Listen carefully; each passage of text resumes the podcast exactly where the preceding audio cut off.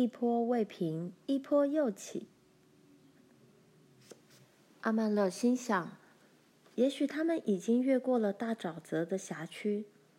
他无法确定他们是在哪儿。他可以看见王子和那辆缓缓移动的载货雪橇。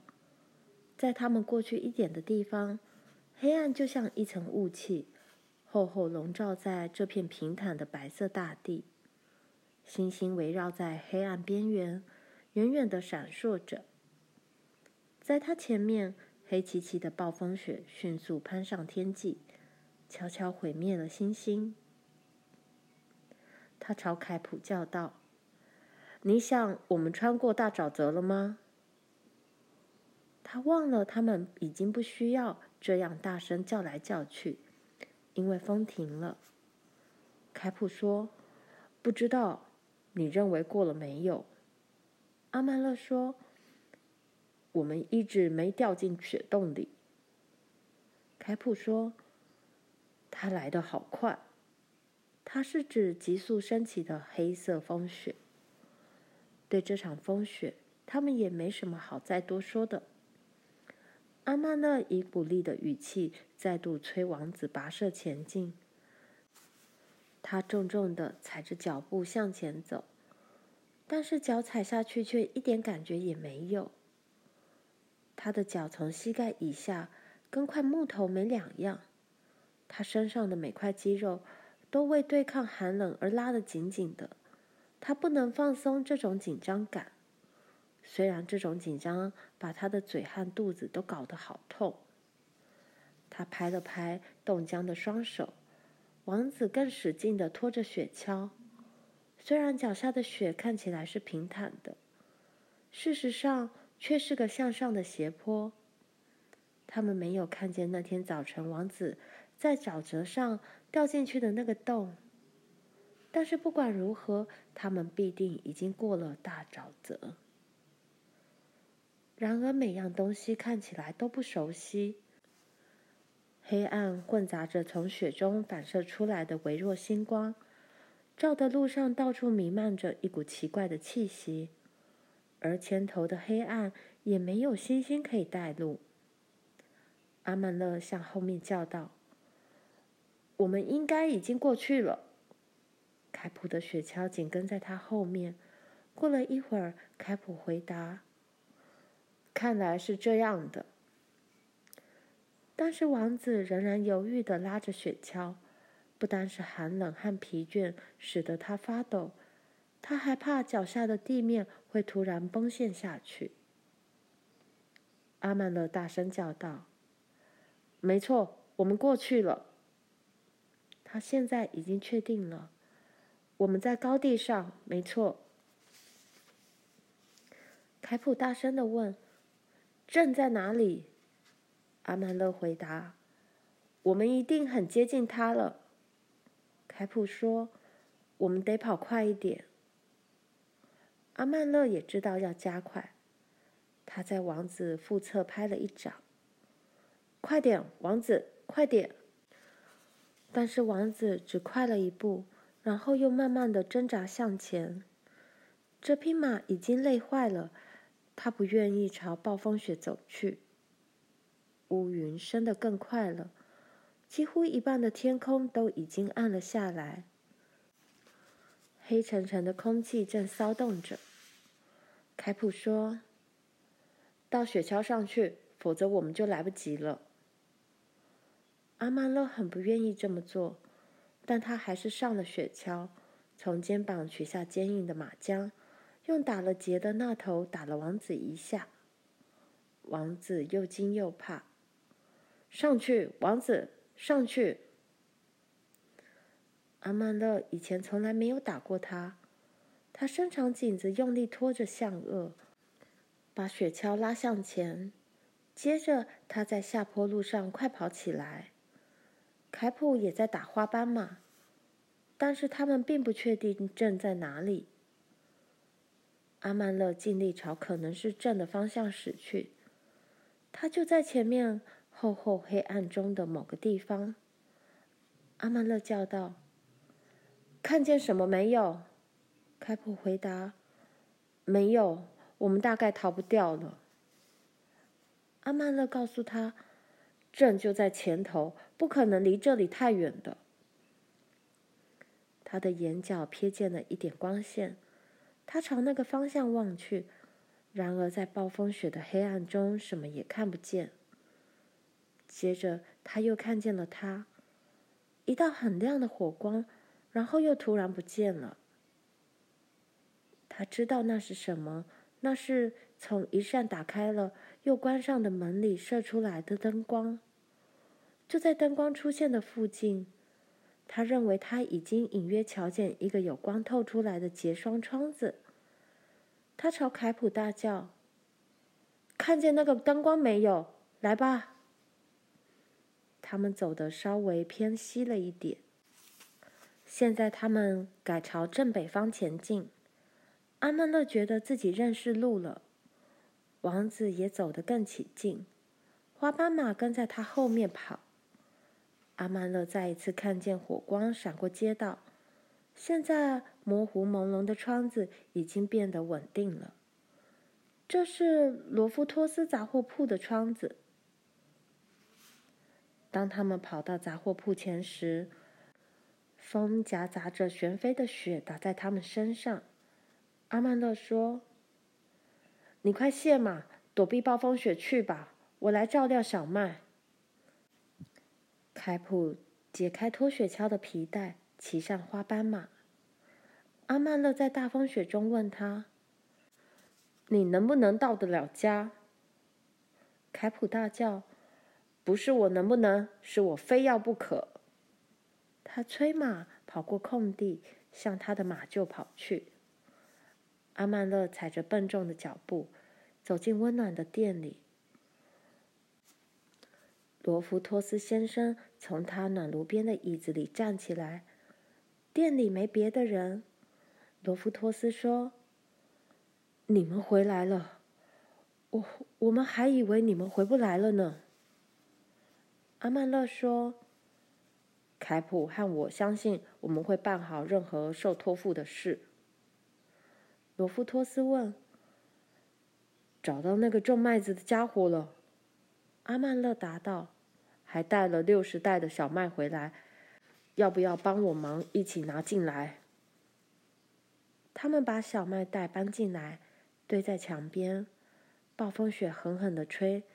当最后一袋小麦堆放好之后，阿曼乐把安德森签名的收据交给罗夫托斯，并且把剩下的钱交给他：“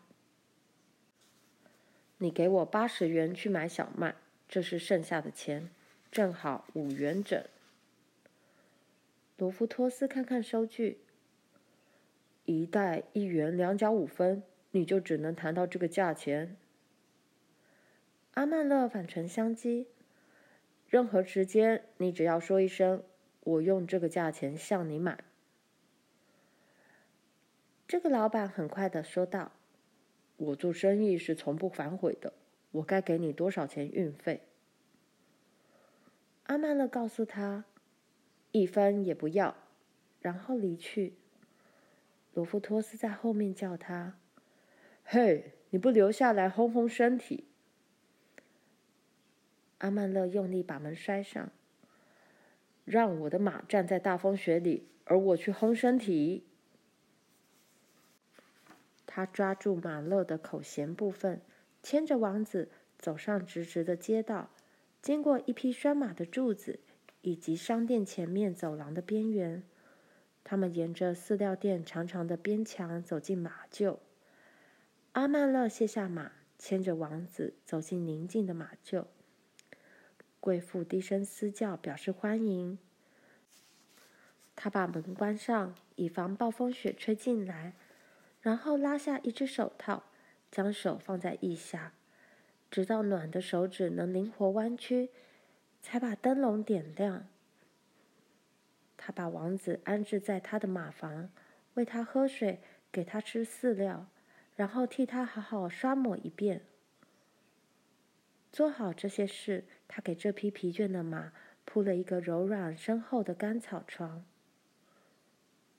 他对王子说。你拯救了我那些小麦种子，老家伙。”还轻轻拍了他一掌。他拎着水桶在大风雪中挣扎，到后房的门外装了一桶雪。当他踉踉跄跄走进去时，罗耶正从前面空着的饲料店走进来。罗耶说：“哦，你回来了！我正想沿着街走下去找你，可是，在这种大风雪中，你连半公尺的距离都看不见。你听听他们的叫声。”幸好你及时回来了。阿曼勒告诉他：“我们运回来六十袋的小麦。”罗耶在火上添了煤炭。真的，我还以为这件事不会成功呢。你们付了多少钱？阿曼勒把他的皮靴脱下。一元两角五分。罗耶吹了声口哨。哦，这是你们谈成的最好价钱。阿曼勒简短的回答：“对。”同时把一层层袜子剥下来。接着，罗耶注意到阿曼勒在做什么了。他也看见那桶满满的雪，他惊叫道：“这些雪要拿来做什么？”阿曼勒嗤之以鼻：“你以为是做什么用的？”用来解冻我的脚。他的脚毫无血色，摸起来像死人的脚。罗耶帮他用雪揉搓。他们坐在房间中最冷的地方。他的脚开始刺痛起来，使得他想反胃。他虽然已经累成那个样子，那天夜里却无法入眠，因为他的脚像火烧一样痛。不过他也很高兴，因为这种痛表示他脚冻伤的程度还不算危险。在这场大风雪的那几天，不论白天或夜晚，他的脚都肿痛得非常厉害。每次轮到他去做杂务时，他都必须借穿罗耶的大皮靴。不过等大风雪停了之后，他已能穿上自己的靴子上街了。听嘈杂的暴风雪声，听了那么久，能走到外面呼吸新鲜空气，看看阳光，听听直吹的风声，真是太好了。但是这种风的劲道会把人弄得精疲力竭。他连一个街口都还没走完，就已经冷得不由自主地被风吹进福乐的五金店里。店里的人真多。镇上的人几乎全在这儿了，他们在越来越亢奋的气氛中愤怒地说话。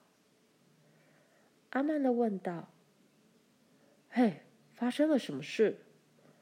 霍桑先生转身对他说：“你托那些小麦回来，有没有向罗夫托斯收运费？”凯普说他没收。凯普笑得脸上发亮。嘿，阿曼勒，你为什么不向那个吝啬鬼收钱？我真笨，竟然告诉他说我们走这一趟只是为了好玩。我现在真希望把他手里的钱都拿走。阿曼勒说：“这是怎么回事？没有，我一分钱也没要。谁说我们走这一趟是为了工钱？”福勒告诉他说：“罗夫托斯把这些小麦。”以一担三元的价钱出售。大伙儿又开始说话，但是瘦瘦高高的英格斯先生从炉灶边的木箱站起来，他的脸已瘦得瘪下去，颧骨高耸在黄胡子上，他的蓝眼睛炯炯发亮。他说：“光在这儿说有什么用？我建议大家一起去找罗夫托斯理论。”另一个人叫起来：“你总算说了句像样的话，走吧，伙计，我们自己动手拿那些小麦。”英格斯反对他们动手拿东西。我是说跟他理论，我说的是真理与公道。有人叫起来：“也许你可以这么说，但我关心的是吃的东西。老天爷，我绝不能双手空空的回去面对我的孩子。你们其他的人愿意空手回去吗？不，不，有几个人支持他。接着，凯普说话了：“阿曼勒和我对这件事有几句话要说。小麦是我们运回来的，我们不是运回来制造麻烦的。”福勒说：“对，喂，朋友，我们这里不希望有麻烦。”阿曼勒说：“我看不出大家这样发怒有什么意义。”他正要再说下去，但其中一个人打断了他的话：“是啊，反正你有的是吃的东西嘛。你们两个和福勒都不愁吃的，我绝不空手回家。”凯普打断他的话：“英格斯先生，你家里还有多少东西可以吃？”英格斯回答：“什么也没有。我们昨天把最后一点小麦磨掉。”今天早晨就吃光了。阿曼勒说：“那就对啦，我们让英格斯先生来处理这件事吧。”英格斯先生同意说：“好吧，我带头。你们其他的人可以一道来。我们要看看罗夫托斯怎么说。”大伙排成一列，跟在他后面，走过积雪的路面，涌进杂货铺。罗夫托斯看见他们进来，赶紧跑到柜台后面。店里看不到小麦，罗夫托斯已把一袋袋的小麦搬到后面房间里去了。英格斯先生告诉他，大家认为他卖小麦的价钱太高了。罗夫托斯说：“那是我的事，是我的小麦，对不对？我可是付了高价买来的。”英格斯先生说：“我们知道每一袋是一元两角五分。”罗夫托斯又说一次：“那是我的事。”有个愤怒的人叫道：“我们要让你知道这究竟是谁的事。”罗夫托斯回答：“你们只要碰一下我的财产，我就用法律来对付你们。”有几个人恶狠狠地大笑起来。但是罗夫托斯才不怕呢！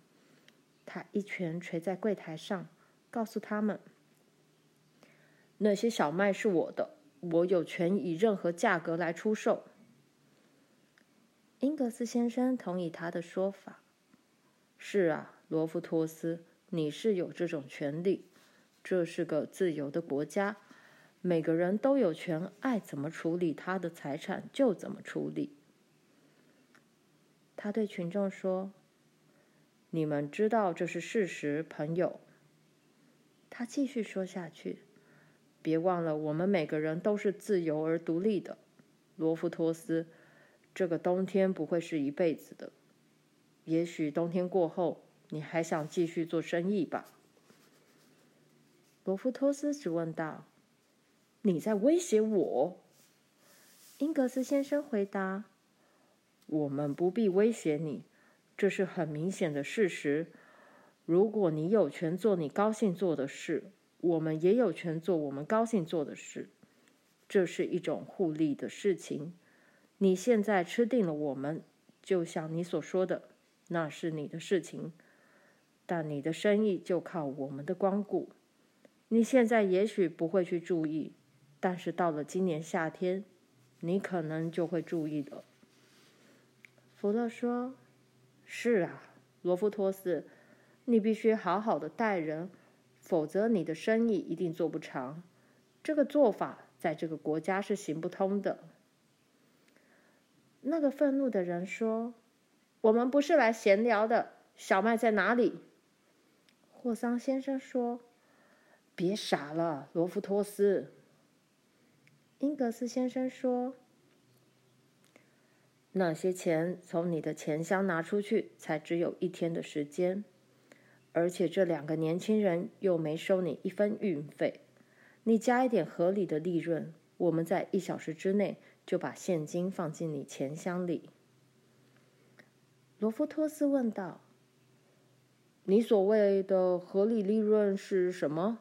我尽量以低价买进，以高价卖出，这才叫做好买卖。”福勒说：“我的想法不同，我认为会做生意的原则就是合理的对待你的顾客。”英格斯告诉罗夫托斯说：“现在阿曼勒和凯普就在这里。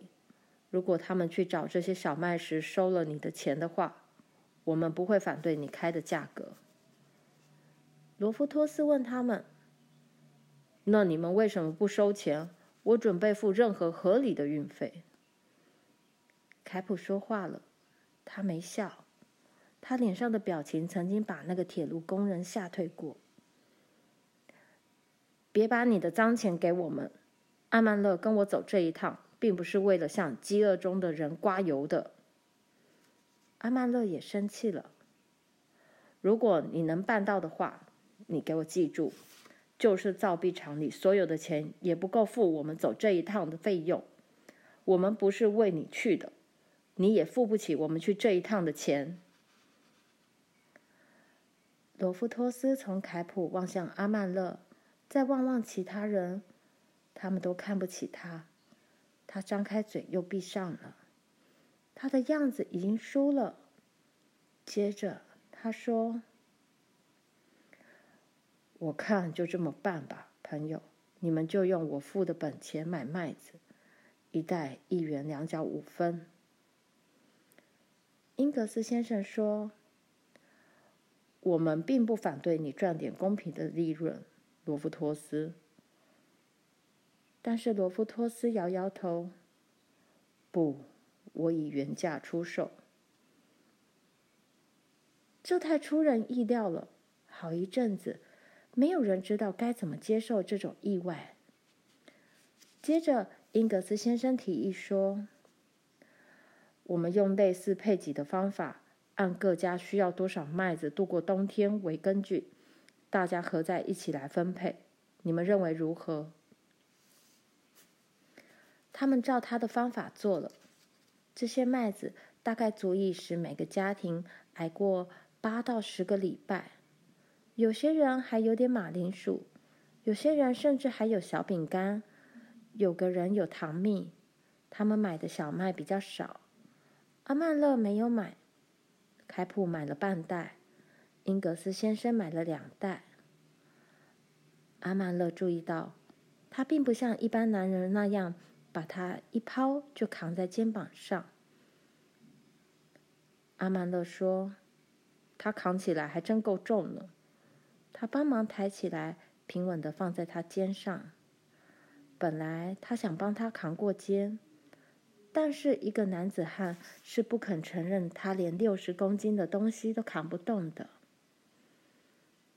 阿曼勒对凯普说：“跟你赌根雪茄烟，我下棋准会打败你。”他们一道过街，当他们经过纷飞的雪花时，英格斯先生正朝他的房子走去。